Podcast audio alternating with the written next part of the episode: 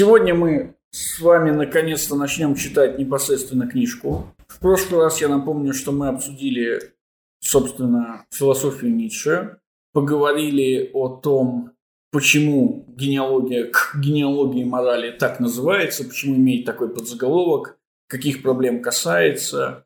А сегодня уже можно перейти непосредственно к чтению самой книги. И, естественно, Книга, как это любит Ницше, начинается не со своего начала, а начинается с введения или вступления. Но в нашем случае конкретном с предисловия.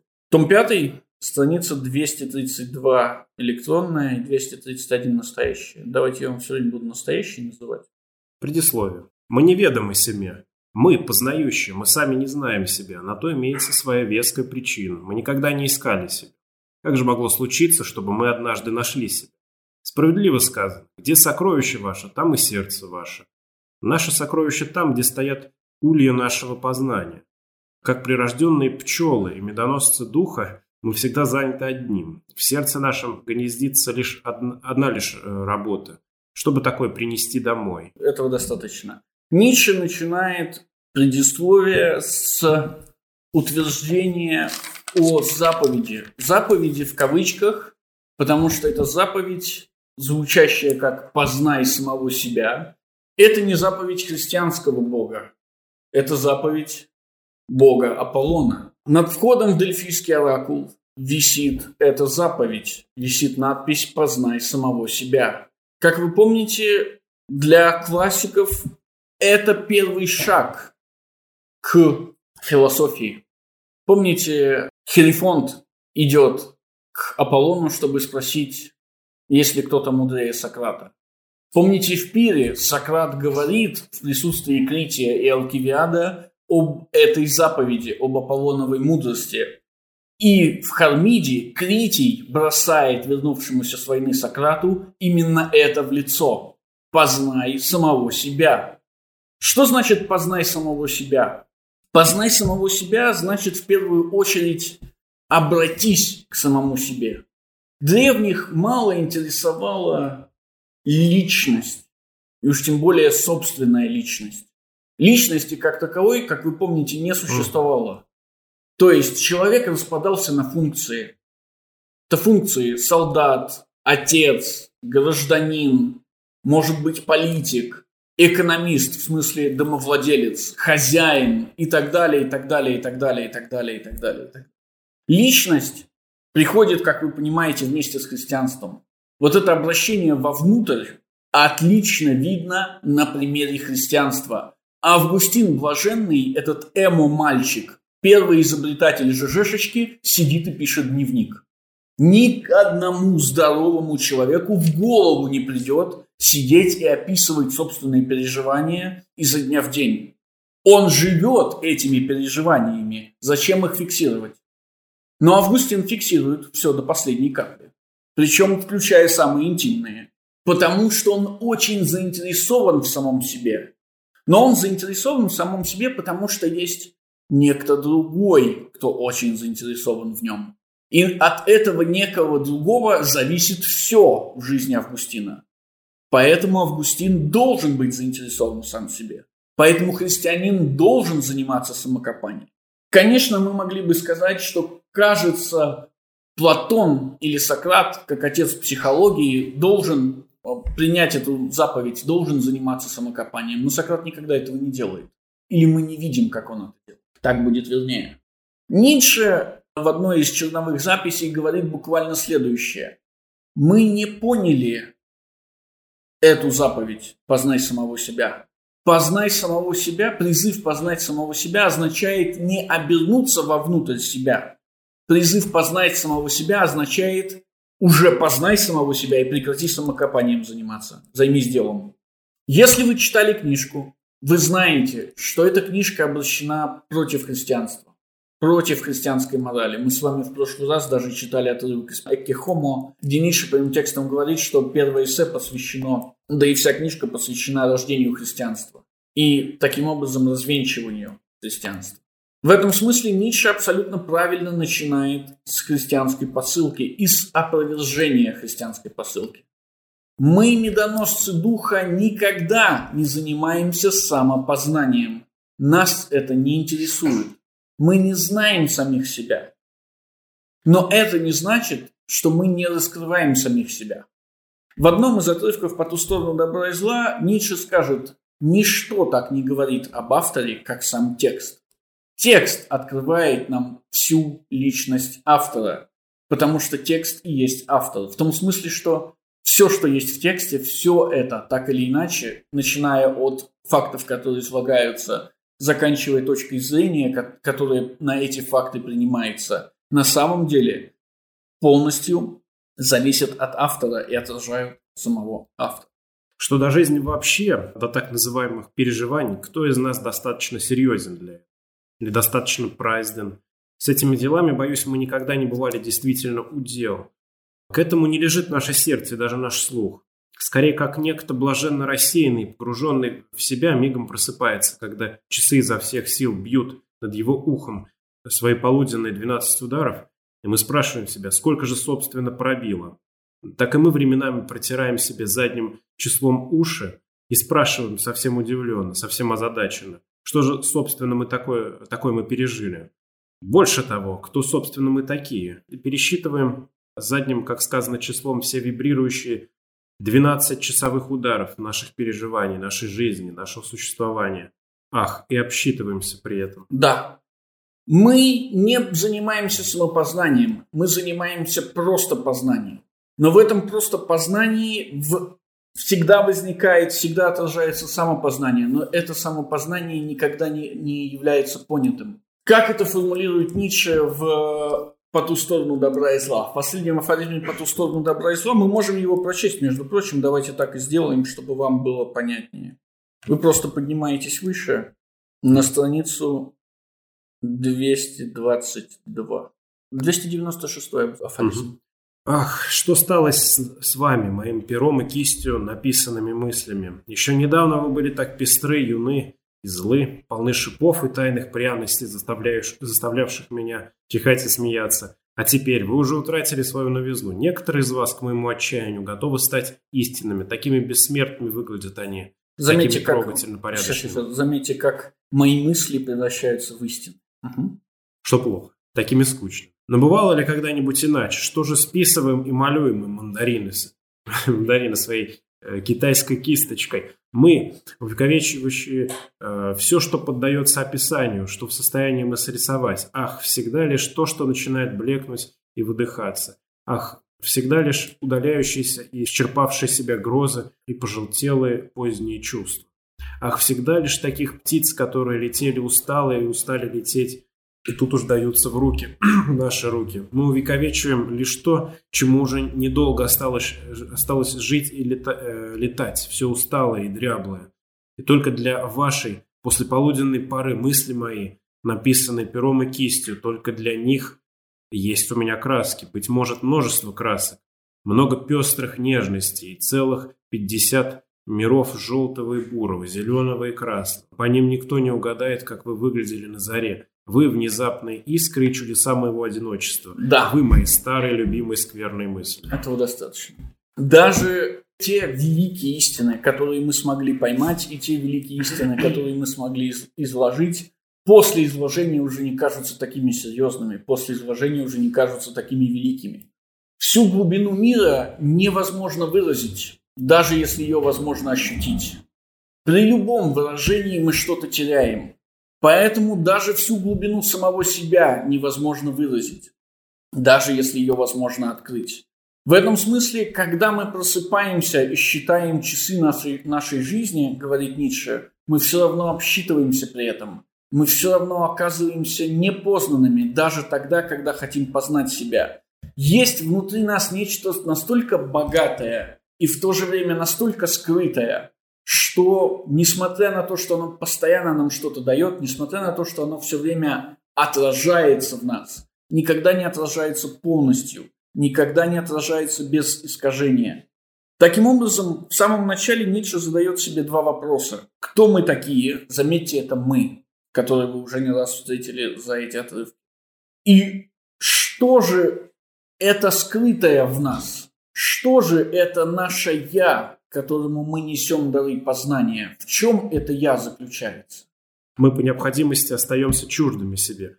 Мы не понимаем себя, мы должны путать себя с другими. Извечным пребывает для нас положение. Каждый наиболее далек самому себе. В отношении самих себя мы не являемся познающими. А я, я, я перебью да. просто, пока вспомнил. Это, это чрезвычайно пересекается как раз с Августином. Вот это вот каждый наиболее далек самому себе. У Августина есть мысль, где он пишет, что... Я не помню, как она звучит Вы видите эти кавычки? Эти кавычки, вы полагаете, это у него взято? Я, впол, я вполне могу. Ну, у него не так было сказано, но суть такая же. У него было, была такая вещь, что, мол, мол, не всегда я пребывал у себя, в то время как Э, Бог всегда был у меня. Вот такая вот у него мысль. Что, мол, Бог более я, чем я сам я. Тут, наверное, что-то похожее. Мы передаем свое «я», мы транслируем свое «я», мы познающие, но мы не знаем своего «я», мы не можем знать своего «я» по причинам, которые уже описаны. Мы слепы. Угу. Мои мысли о происхождении наших моральных предрассудков, ибо о них идет речь в этом полемическом сочинении, получили свое первое, все еще оглядчивое и предварительное выражение в том собрании афоризмов, которое озаглавлено «Человеческое, слишком человеческое». Книга для свободных умов, которая была начата в Соренто, зимой, позволившая мне сделать привал, как делает привал странник, и окинуть взором обширную опасную страну, по которой до той поры странствовал мой дух. Это случилось зимой 76-77 годов. Сами мысли старше. Да. Нише прямо говорит о том, что несмотря на то, что все мы, познающие, не знаем себя и не можем познать самих себя, его мысли о происхождении наших моральных предрассудков – это только его мысли. Теперь он противопоставляет «я» и «мы», мои мысли о происхождении наших моральных предрассудков. Быть может, это поможет нам прояснить предыдущий афоризм, или, по крайней мере, должно помочь нам прояснить предыдущий афоризм. Мы не познаем самих себя. Мы принимаем себя таких, какие мы есть. Мы принимаем себя на веру.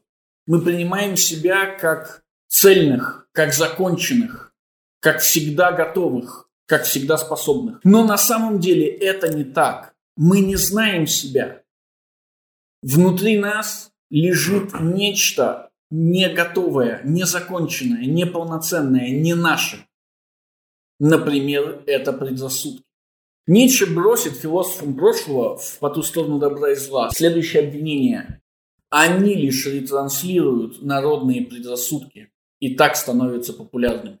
Подумайте, говорит Ницше, сравните аристократическую точку зрения Платона и плебейскую точку зрения современных ученых и современных философов.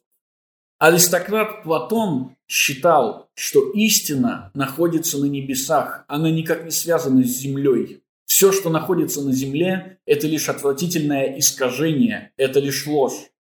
Но современные ученые, современные физики, современные натуралисты и даже современные философы, напротив, 100% ретранслируют плебейскую точку зрения о том, что то, что мы видим в этом мире, и есть абсолютная реальность. И только этот мир реален. Таким образом, мы на самом деле, наше «я» на самом деле оказывается постоянно меняющимся. Наше «я» оказывается случайным. В смысле, почему грек видит одно, а не грек видит другое? Да потому что он был воспитан по-другому и в других географических и биологических условиях. Почему аристократ считает, что все, что мы видим в этом мире, это ложь, а плебей считает, что все, что мы видим в этом мире, это истина? Да потому что он так существовал, потому что он так сложился. Да. А, давайте попробуем разобраться, что Ницше имеет в виду. Ницше говорит буквально следующее. Вот вы крестьянин, вы все время копаетесь в земле. Вы зависите целиком и полностью от урожая, от дождя, от воды, от солнца, от того, чтобы погода не побила ваши поля и так далее. Вы полностью находитесь внутри этого мира. То есть, когда к вам приходит священник, знаете, наш классический поп с гигантским пузом в пост, да, и говорит, что типа, ну что, твой урожай побило, но это не страшно, ты десятину заплати, там на небе разберутся. Ему все равно, потому что он никогда не почувствует голода. Именно поэтому священник может думать о Господе нашем. А вы не можете думать о Господе нашем. Вы думаете о том, как детей своих прокормить, и еще и отдать десятину, и заплатить налог, и так далее, и так далее, и так далее, и так далее. Критика Ницше, конечно, заключается не в этом, или вернее не столько в этом, а в следующем. Почему вдруг учения натуралистов, учения физиков оказались так успешны? Потому что они популярны. Но почему они популярны? Не. Что они оптимистичны. На этот вопрос может быть много ответов. Но ответ, который предлагает Ницше, следующий. Да потому что на самом деле физики, как и, как и ученые в целом, просто взяли у народа народный предрассудок и вернули его народу. Помните в Заратустре, когда христианский отшельник говорит Заратустре, «Ничего не давай народу, лучше отними у них, так они полюбят тебя». Это не в том смысле, что Заратустра должен что-то у них отнять, а в том смысле, что Заратустра должен взять то, что у них есть, то, во что они уже верят. Учение Платона не популярно и не может быть популярным.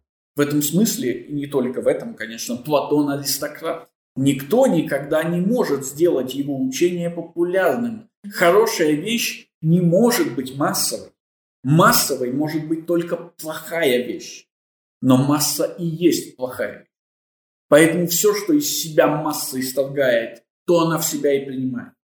И в этом смысле, конечно, физики и натуралисты лишь угадали в народе этот абсолютно народный предрассудок.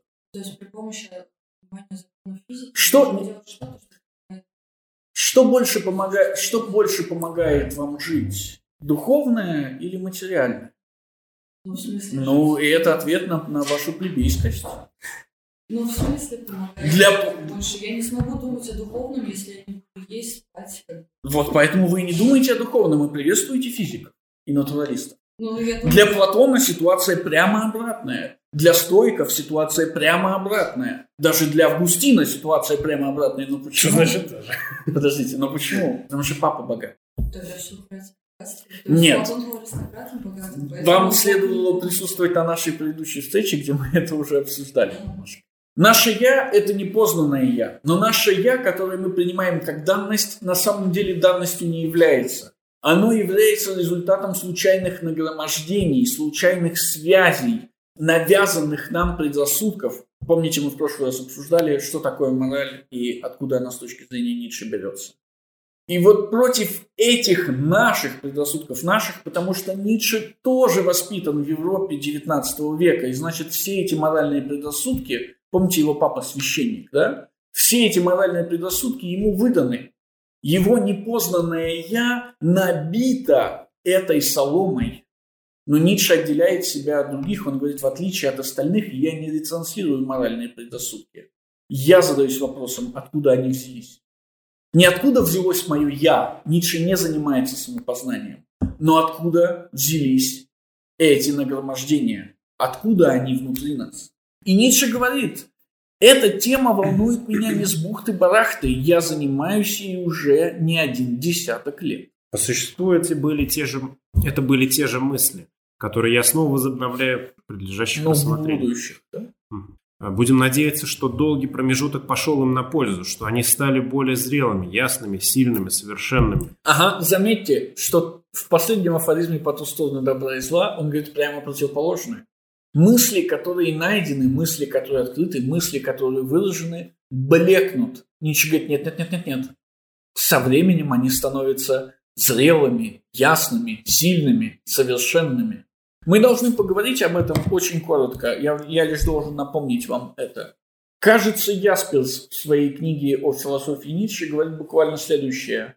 Нет ни одного тезиса, который бы выразил Ницше, к которому мы бы не могли у Ницше же найти антитезис. Ницше абсолютно противоречив. Ницше часто противоречит сам себе, постоянно противоречит сам себе, даже в фундаментальных вещах. Для Ясперса это проблема, а для нас нет, потому что мы уже с вами говорили, что философия Ницше такое задумана. Ницше не догматик. Ницше не хочет, как Сократ или как Платон или как, не дай бог, Аристотель, изложить вам истину раз и навсегда. Нет никакой истины раз и навсегда. Поэтому Ницше не должен быть логичен, Ницше не должен быть прям, Ницше не должен быть прост и понятен, потому что мир, который отражает его философия, не логичен, не прям, не просто непонятен. Ницше должен оставить вам пространство для созидания. Он не должен раздавить вашу способность креативности путем пересказывания вам раз и навсегда установленных истин. Он должен подтолкнуть вас к креативности, подтолкнуть вас к самостоятельной интерпретации. И что лучше всего подталкивает к самостоятельной интерпретации, как непрямое противоречие? Что, однако, я придерживаюсь их еще и сегодня, что и сами они тем временем еще крепче прилегали э, друг к другу, даже вросли друг в друга и срослись.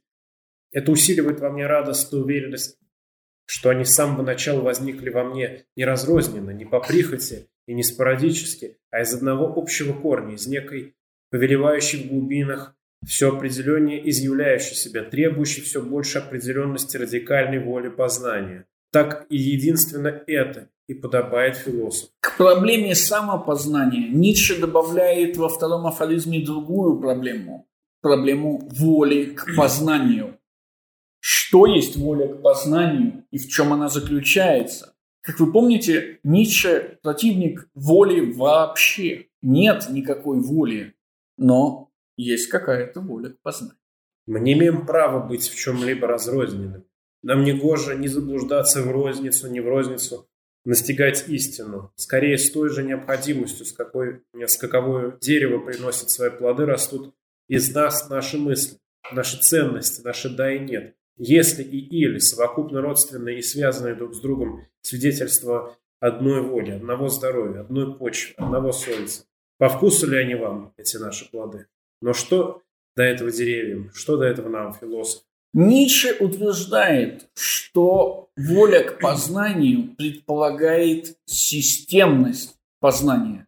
Все эти мои мысли росли во мне не один год. Это де- я дерево, в смысле у него есть, у этого дерева есть корни, есть почва, на которой оно стоит, есть ствол, есть ветви, есть цветы и, наконец, есть плоды, которые есть мысли, высказанные здесь. Но системность, видите, это единая цельная экосистема, но системность видения не означает системность мышления и уж тем более системность изложения. В одной из книг Ницше выразит эту мысль следующим образом.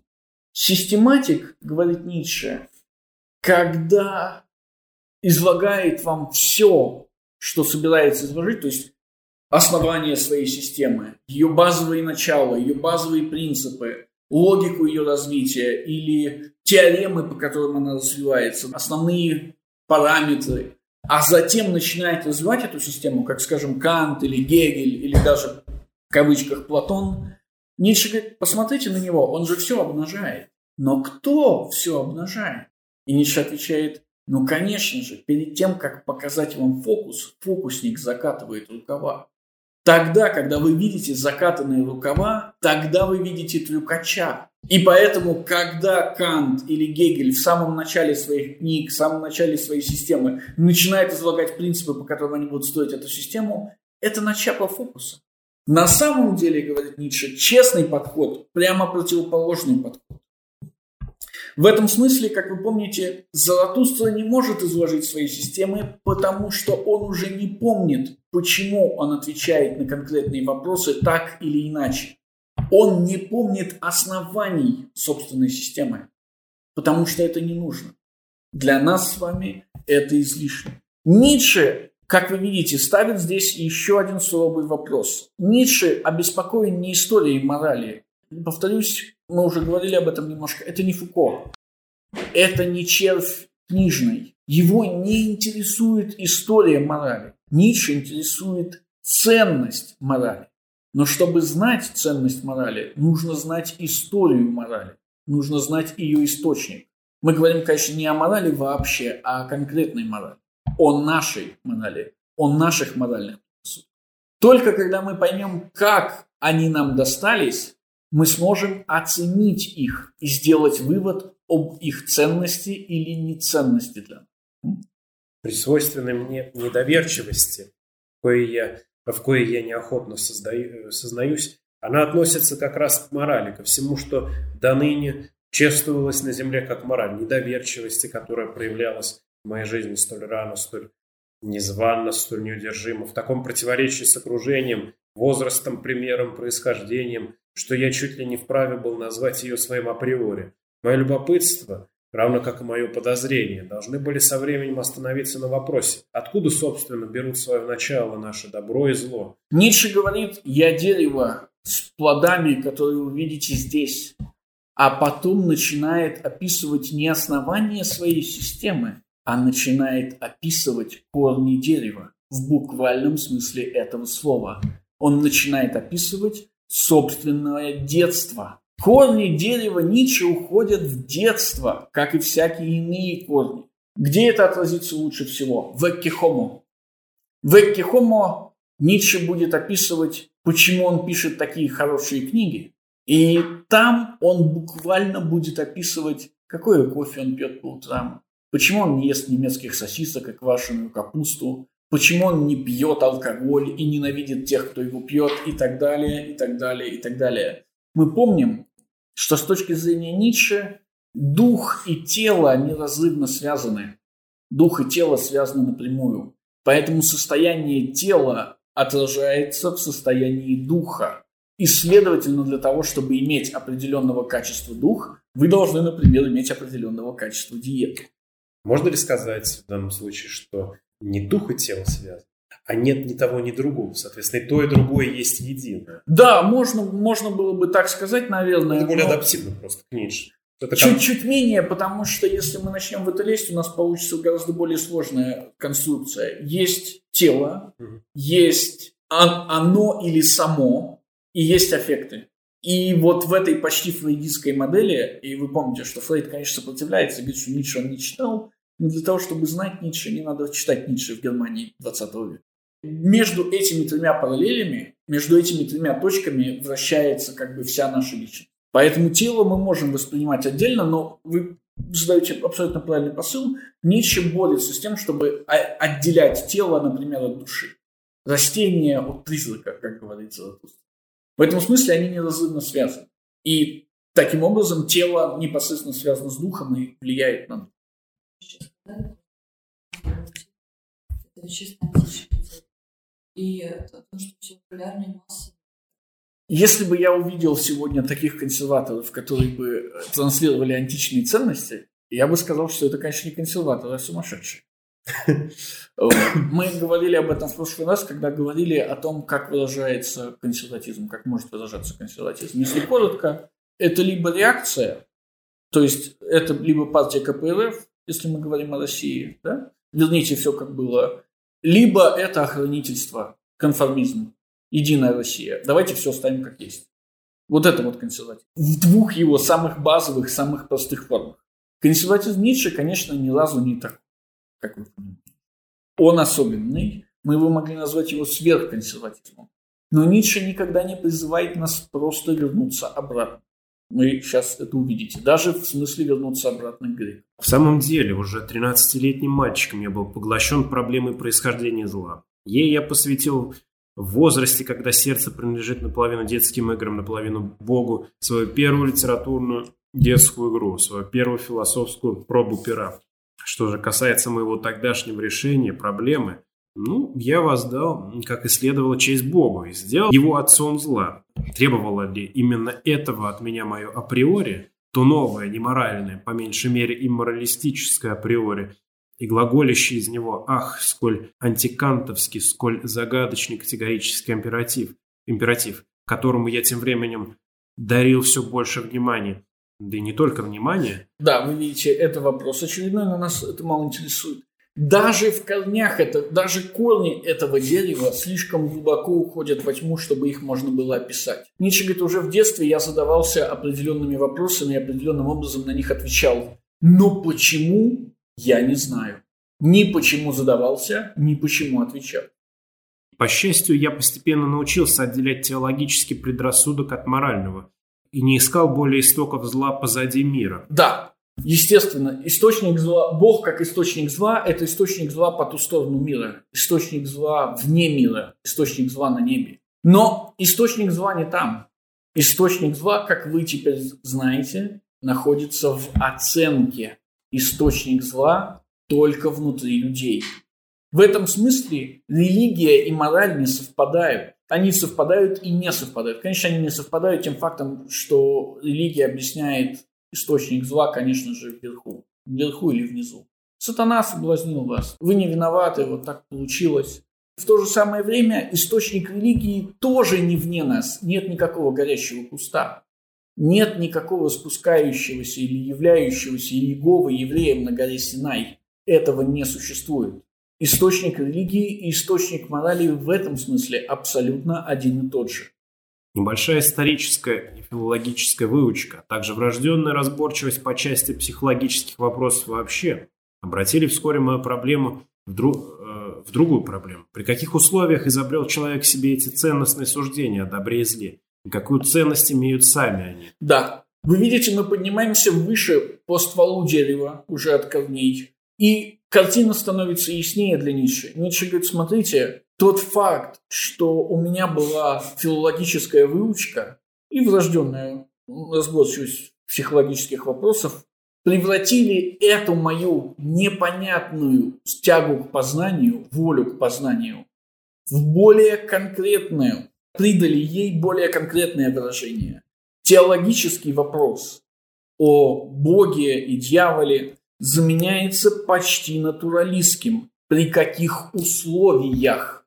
То есть при каких географических, биологических, исторических условиях человек дал себе ценности.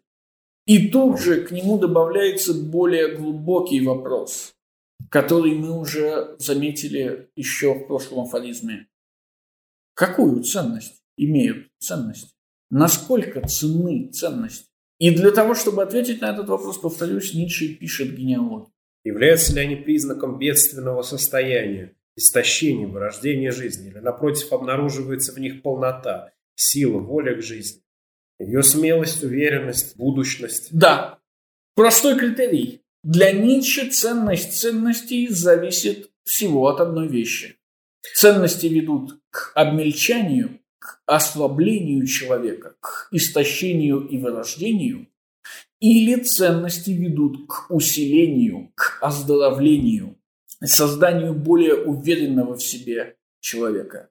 В этом смысле, если вы откроете, например, учебник какой-нибудь по истории философии, то велик шанс, что Ницше окажется в разделе так называемых виталистов или в разделе учень... про учение витализма, учение о жизни.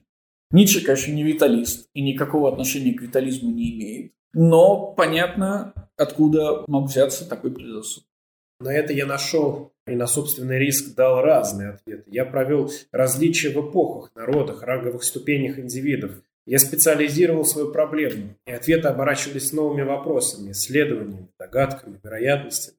Откуда я не обрел, наконец, собственную страну, собственную почву, целый безмолвный, растущий, цветущий мир, как бы тайные сады, о которых никто и не смел догадываться. О, как бываем мы счастливы, мы, познающие, при условии, что сумеем, если сумеем только достаточно долго промолчать. Что обычно подразумевается, когда говорится о витализме? Ну, обычно подразумевается простая штука. Кто, кто витален? Но кто физически здоров, тот как бы витален. Круто. А какой признак витальности? Ну, естественно, ну, количество детей. Какой еще может быть признак витальности, кроме как не количество детей? Правильно? То есть вы настолько генетически хороши и здоровы, что можете иметь не одного ребенка, там 10, 15, 20 детей и не умереть. И при этом они еще сами не умрут, потому что у вас хорошие гены. Вот это вот витализм. Но вот проблема какая с Ницше? Ни, ни, Ницше вообще-то вот вообще не попадает в этот витализм. Да? И тогда Ницше начинает двигаться в представлениях о жизни дальше. И, конечно, в этом нельзя не обнаружить влияние его первого большого друга Рихарда Вагнера. И если позволите, я перескажу короткую историю, которая как бы отражает, где искать этот новый витализм для Ницше. Помните, есть такой замечательный анекдот. Идет франко-прусская война, прусаки, естественно, побеждают впервые в истории. Там уже маячит Великая Германия на носу. И до Ницше с Вагнером, сидящих где-нибудь в Базеле, доходит слух, что прусаки бомбят Париж. Помните, тогда была такая истерия, что вот уже до Парижа дошли, да? И Ницше говорит, какой ужас, если они начнут бомбить Париж, это же прусаки, есть шанс, что они разбомбят Лувр. И Ницше добавляет, что мы же при этом потеряем вот это вот, французы потеряют свою идентичность, они потеряют невероятное количество произведений искусств, которые больше никогда не восстановить уже будет. Это же катастрофа. И Вагнер ему отвечает, нет, нет, нет, нет, нет. Когда Лувр разбомбят, мы увидим, смогут ли французы быть французами. Если они смогут заново создать Лувр и заново написать новые произведения искусства, достойные этого Лувра, вот тогда они докажут, что они имеют право иметь у себя Лувр. Если же этого не случится, то туда ему дорога. И в этом смысле витализм для Ницше, в кавычках витализм, конечно, очень быстро обернется способностью созидать, способностью навязывать другим картину мира, не просто создавать ее для себя. Это первый шаг. А второй шаг – давать эту картину мира всем остальным. И в этом смысле помните, что нет инструмента сильнее морали, нет ничего сильнее добра и зла для того, чтобы управлять другими людьми, картиной мира других людей. Картина мира заключается не в том, а, сколько у вас небоскребов за окном, или есть ли у вас теплый туалет дома да, с центральной канализацией или нет. Картина мира заключается только в добре и зле. И навязывание добра и зла, навязывание моральной картины мира есть, кажется, пик витализма, пик способности созидания. И Ницше, конечно, максимально в этом пике заинтересован.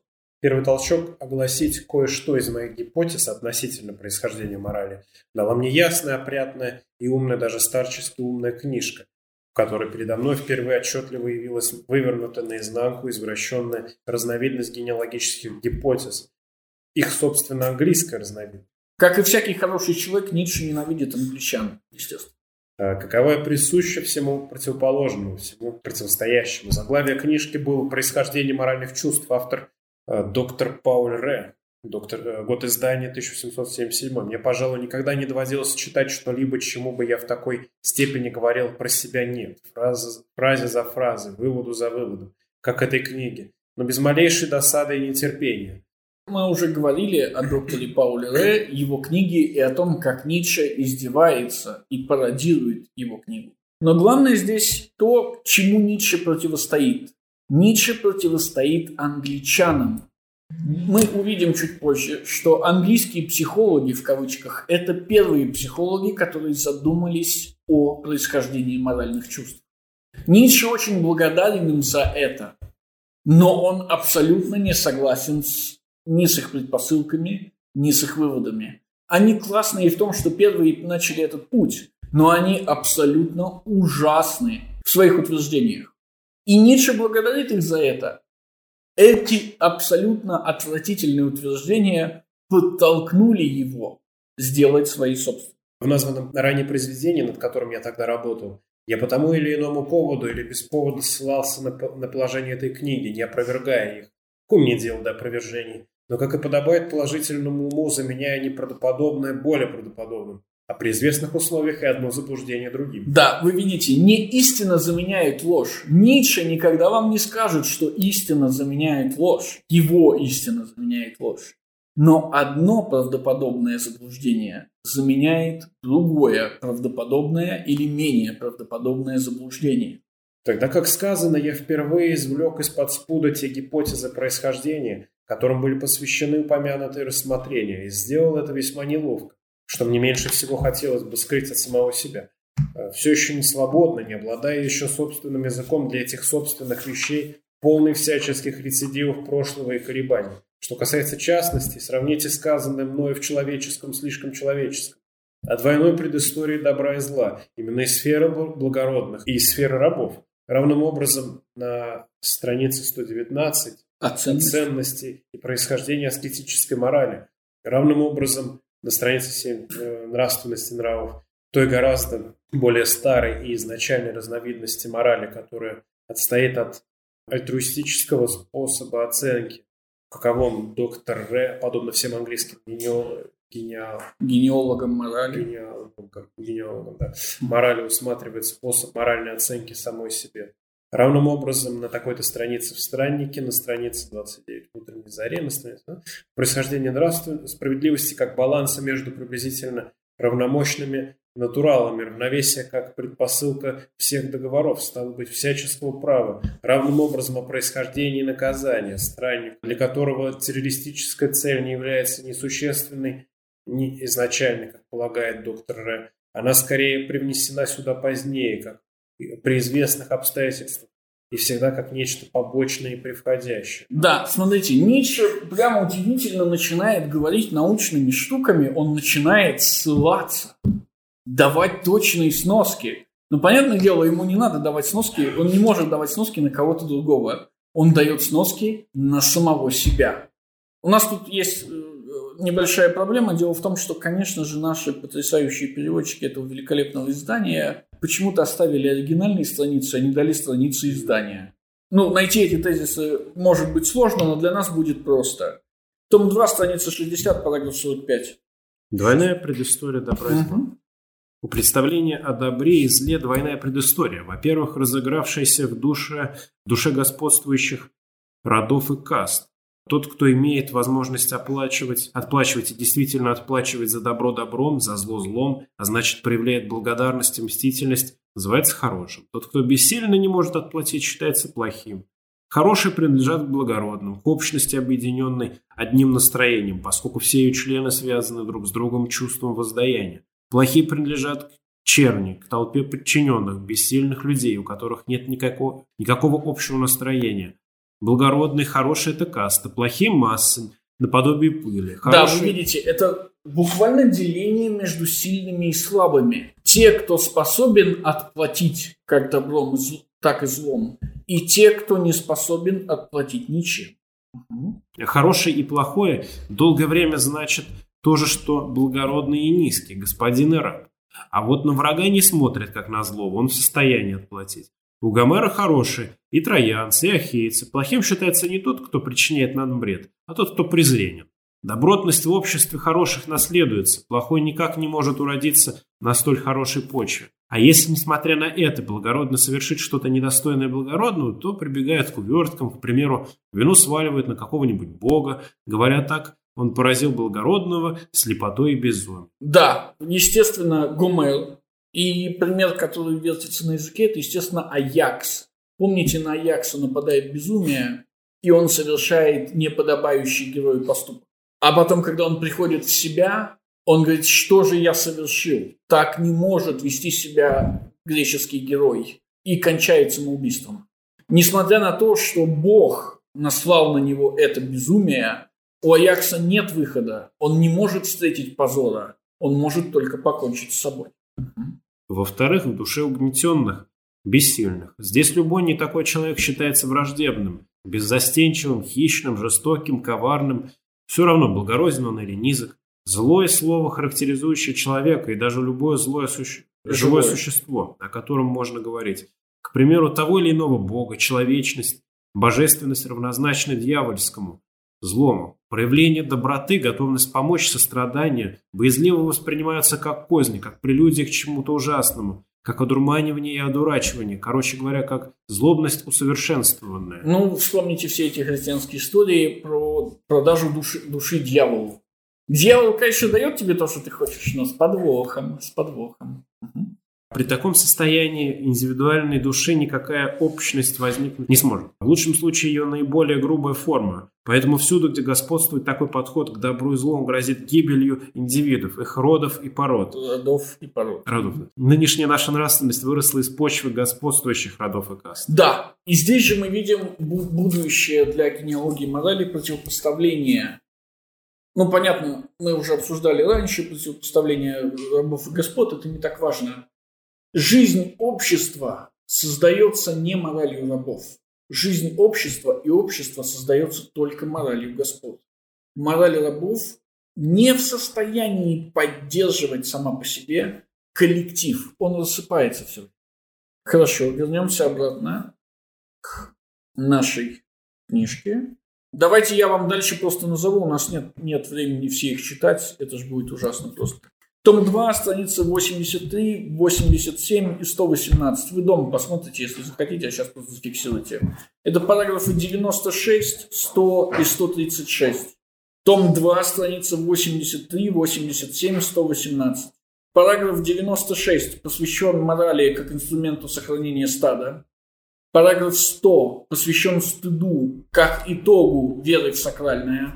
Параграф 136 посвящена аскезе, ее противоестественности и многообразии причин, которые к ней ведут. Дальше. Том 2, страница 512, 515, 517. Параграфы 22, 26 и 23. Параграф 22 посвящен тому, что община – это организация слабых для взаимодействия с сильными. Ну, грубо говоря, мы, русичи, призываем варягов править над нами и так далее, и так далее, и так далее, и так далее, и так далее. То есть община организуется как способ слабых самозащититься от, от набегов сильных. Но очень быстро эта община понимает, что она не в состоянии этого сделать. И тогда вместо того, чтобы защищаться от набегов сильных, она просто принимает на себя чей-то патронаж. Так появляется государство. Параграф 23 выступает против простых представлений о свободной воле. Параграф 26 – это, естественно, Фукидид. А именно представление о том, что право является результатом равенства сил. И право заканчивается вместе с исчезновением равенства сил. Нет никакого отношения права между сильным и слабым. Слабый не может говорить о праве, и сильный не может говорить о праве в этих отношениях. Потому что право подразумевает соглашение, право подразумевает возможность договориться. У них нет никакой возможности договориться. Откуда возникает возможность договориться? Возможность договориться возникает из равенства сил. Иными словами, когда вы сталкиваетесь с равносильным себе, вы понимаете, что борьба с ним ни к чему не приведет. Что вы только можете взаимно самоуничтожиться в этой борьбе. И тогда вы говорите, хорошо, давай мы не будем убивать друг друга, в буквальном смысле этого слова, давай мы обсудим, что мы можем сделать и чего сделать не можем. Дальше идет «Утренняя заря», это том 3, страница 91, параграф 112, где описывается, что долг выходит из представления о способности человека контролировать мир. Мы об этом будем говорить очень подробно. А права – это та власть, которую за нами признают другие. Помните, право возникает из равенства, то есть из некой силы. Между сильным и слабым нет права. Поэтому, когда мы начинаем говорить о правах и требовать прав, мы начинаем говорить о равной силе между людьми, о равенстве между людьми. Только в том обществе могут существовать права, в котором все люди равны. Ницше, естественно, метит в отвратительный либерализм современный. Ну, и современный уже. Помните, этот либерализм зависит от данной предпосылки, что все люди абсолютно равны, что между ними нет отличий. Между женщином, ребенком, женщиной, ребенком, стариком, взрослым мужчиной нет отличий. И только на этом основании у них могут быть равные права. Вернемся к концу нашего афоризма и еще раз прочтем последнее предложение, если вы не против. Равным образом. Равным образом о происхождении наказания угу. в стране, для которого Это не читайте все. террористическая цель не является несущественной изначально, как полагает доктор Р. Она скорее привнесена сюда позднее, как известный, при известных обстоятельствах, и всегда как нечто побочное и приходящее. Да, Ницше утверждает, что детали морали, что мораль, которую мы имеем на руках, это не спущенная с неба вечная мораль. Что детали морали постоянно привносятся позднее, что они случайны, что они историчны. Мораль не статична, она постоянно меняется. И меняется при таких обстоятельствах, которые невозможно предсказать и невозможно предотвратить. И в этом смысле, даже если наказание возникло, в смысле, мы сейчас думаем, что наказание нужно для того, чтобы исправить преступника чтобы вернуть его обратно в общество. Вот за этим у нас тюрьмы, за этим у нас лагеря, за этим у нас общественные работы. Ницше говорит, это явно не изначальная ситуация наказания. Вообще нет. И мы должны разобраться в этой изначальной ситуации, в истории наказания, чтобы понять, а хорошо ли то наказание, которое мы сейчас применяем, хороша ли та цель, которую мы имеем в виду, когда сейчас применяем наказание. Иными словами, мы возвращаемся к нашей проблеме. Критерий, который Ницше дает для оценки ценностей, очень простой. ведут ли эти ценности к усилению человека или они ведут к его ослаблению. Естественно, речь не идет сейчас о витальности, речь идет о том, что мы уже заранее обсуждали. И, соответственно, каждому отдельному разделу морали будет задан этот вопрос. В сущности, душа моя была полна тогда чем-то гораздо более важным, нежели собственными или чужими гипотезами о происхождении морали. Или точнее, все это было только одним из многих средств для достижения некой цели. Речь шла у меня о ценности морали, а по этой части мне приходилось сталкиваться едва ли не исключительным образом с моим великим учителем Шопенгауэром, которому как к, нек к некоему современнику обращается та книга «Страсть» и скрытый антагонизм той книги – ибо она и была полемическим сочинением. Ницше не, не историк морали, он философ, о чем он вам говорит прямо. И его ведущий вопрос, в третий раз он нам повторяет, не о происхождении морали, а о ценности морали. Вопрос о ценности морали, говорит Ницше сейчас, дополняя то, что он говорил ранее, это вопрос, выходящий за границу морали. Это имморальный вопрос. И звучит он следующим образом. Зачем нужна мораль для человека? Зачем она человеку? В чем ее роль? В чем ее ценность?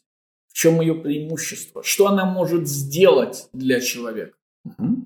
Речь в особенности шла о ценности не эгоистического, инстинктов состра... Э, сострадания, самоотречения, самопожертвования, которые именно Шопенгауэр так долго озалачивал, обожествлял и опус... опотусторонивал покуда они, наконец, не остались у него подобием ценностей в себе, на основании которых он и сказал «нет жизни», как и самому себе. Но именно против этих инстинктов выговаривалась у меня все более основательная подозрительность, все глубже роющий скепсис. Именно здесь видел я великую опасность, грозящую человечеству, самую утонченную приманку и соблазн для него. Но ведущий куда? В ничто? Именно здесь увидел я начало конца, остановку, озирающаяся усталость, волю, замахивающуюся на жизнь, воркующая меланхолично предвещающую себе последнюю болезнь, мораль сострадания, все более расширяющаяся вокруг себя, охватывающая даже философов и делающая их больными, открывалась мне как самый жуткий симптом нашей жутью обернувшейся европейской культуры, как ее окольный путь к новому буддизму, к буддизму европейцев, к нигилизму? Да. Что делает мораль для человека и куда она ведет? Ницше говорит, сейчас она ведет в никуда, в ничто, к буддизму и нигилизму. И, конечно, он начинает с Шопенгауэра. Шопенгауэр, как вы помните, исходит из Канта, из кантианских начал, и говорит простые, простые довольно вещи. Он говорит, что жизнь должна поддерживать экзистенциальные и интеллектуальные усилия человека, но она не может этого дать. А это значит для нас с вами, что когда Ницше открывает пессимизм Шопенгауэра, вот это вот мораль сострадания, делающая людей больными, ведущая к буддизму, к нигилизму, он автоматически открывает что? Ну? Перезадайте вопрос, не Когда он открывает до конца и продумывает до конца эту мораль сострадания, эту пессимистическую мораль, этот пессимизм, ведущий нас к нигилизму, что ему автоматически открывается? Диалектически. Конечно, открывается полная противоположность. Мы помним, что нигилизм для Ницше не есть отрицание всех ценностей. Да? Не существует нигилистов базаровых. Нигилизм для Ницше – это отрицание господствующих ценностей. Невозможно отрицать все. Невозможно быть нигилистом с большой буквы. И в этом смысле о чем говорит Ницше, когда говорит о том, что европейская история, европейская философия идет к нигилизму, он, он говорит, что она идет к самоотрицанию. Все хорошие вещи, говорит Ницше, скажет нам позднее, заканчивают самоупразднением. Помните, это великий круговорот. Для Гегеля, скажем, чем больше мы идем по кругу, чем больше мы пытаемся разобраться в каких-то процессах, тем больше обнаружим, что эти процессы все время самоутверждаются. Тезис, антитезис, синтез. Синтез превращается в тезис, затем снова антитезис, затем снова синтез. И так по кругу, по кругу. И так мы можем видеть, как они все время, все время, все время нарастают. То есть за тем, процесс, за тем явлением, которое мы видим, стоит огромное количество ветвей спирали, которые уходят в никуда, но которые прочно держат то, что мы имеем. Для Ницше ситуация прямо противоположная. Когда мы идем по кругу, мы заканчиваем ничем. И мы увидим это на примере, собственно... То есть он в обратную сторону разворачивает фактически эту спираль. У Гегеля нарастает смысл. Да, у Гегеля это спираль. История – это раскрытие смысла и Да, движения. да, да, у, да, Ни- да. у- у А у Ницше это круг. Это- это- Это от Бога к бессмысленности. Не, не совсем так. Смотрите, давайте я приведу вам пример, а потом мы в самом конце, может быть, к нему вернемся, я имею в виду в самом конце курса. Ницше говорит, что стремление к истине исходит из христианства, из вот этого тезиса к самопознанию. Невозможно самопознавать себя, если при этом вы сначала не получили установки к тому, чтобы говорить себе правду. Потому что самопознание без правдивости невозможно. То есть христианин не может знать, за что он провинился перед Богом, если сам он себе все время врет по этому поводу. Ницше говорит, отлично, вот эта вот воля к истине, которая из христианства разворачивается в философию, Кант, Шопенгауэр и так далее, и так далее, и так далее, и так далее, в конце концов приходит ко мне. Моя воля к истине заставляет меня обратиться вспять и посмотреть, откуда воля к истине пришла. И откуда же пришла воля к истине? Из христианства, из лжи.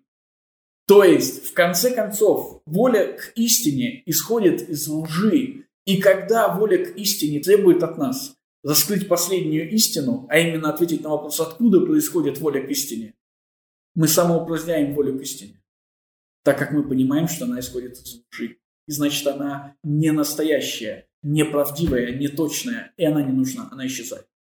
И для Ницше все происходит точно так же. Мы увидим отличный пример, как самоупраздняется справедливость. Мы увидим и еще несколько примеров самоупразднения. Но здесь Ницше приводит самый большой. Европейская культура самоупразднится. Она исчерпает сама себя. Ее установки приведут ее в ничто.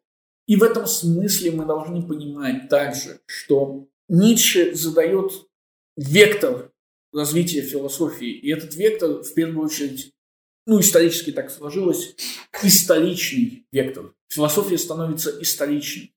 То, что когда-то христианство дало человеку, человечеству величайший заряд в виде стремления к истине, сейчас, спустя 2000 лет, ведет человечество к гибели. То, что когда-то помогало жить, теперь не только мешает жить, а напрямую ведет к смерти. Что случилось? Исторические условия изменились.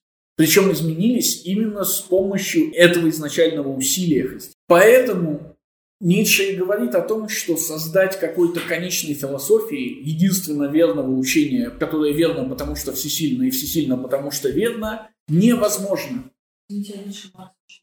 Нет, но он знаком с трудами некоторых социалистов его времени. С Карлилем, например. Карлиль, конечно, не социалист, но в Карлиле очень много социализма. Английские консерваторы конца XIX века очень озабочены проблемой рабочего класса, очень озабочены проблемой бедных, очень озабочены проблемой страданий и так далее. Ну, на анархистов читал этого достаточно. Прудон какой-нибудь, там, Штирнер. Я думаю, он их знал. Ну вот он не называет имен, к сожалению. Вот, но в целом, да, конечно. Да, у вас был вопрос. Ну, мы же не совсем тему. Вы сказали, что нигилизм это большой буквы. Да. А буддийские концепции разве не нигилизм чисто? Смотрите, ни- нигилизма с большой буквы не существует, потому что невозможно отрицать всего вообще. Даже буддист вынужден утверждать буддизм. То есть даже Будда вынужден утверждать существование колеса сансары. Он, конечно, хочет выйти из этого колеса, но сначала надо утверждать, что оно есть. Но там же в процессе выхода ты же и отриц- в конечном итоге вообще все отрицаешь. То есть личность разрушаешь свою и приходишь ни к чему вообще. Да, но все это в рамках одного единственно правильного учения. Не, ну, нет, я, кстати, согласен с постановкой вопроса. Э, Буддизм, он как раз утверждает ничто как последнюю цель. То есть это не нигилизм, не само по себе учение. Это не отрицание, не отрицание всего, да. Это отрицание всего. Ну, в смысле, это не... Буддийский ток это полный. Я, по- я понимаю, это не активное отрицание X, Y, Z, да, а это совершенно другая, как бы, позитивная постановка цели. Хорошо. Да. Нигилизму. Давайте дочитаем. Это современное предпочтение и переоценка сострадания со стороны философов есть нечто совершенно новое. Именно в признании никчемности сострадания сходились до сих пор философы. Назову лишь Платона, Спиноза, Ларош, Фуко и Канта. Четыре ума как нельзя различны во всем, но согласны в одном, в низкой оценке сострадания. Да, мораль нигилизма – это мораль сострадания. По крайней мере, сейчас мораль, движущаяся к нигилизму, выглядит как мораль сострадания. И Ницше говорит, не все философы были отравлены этой моралью. И называет четыре имени четырех философов. Заметьте, в правильном порядке. И мы должны задаться вопросом, согласен ли Ницше хотя бы с одним из них хоть в чем-то, кроме этого. На этом мы остановимся и сделаем перерыв.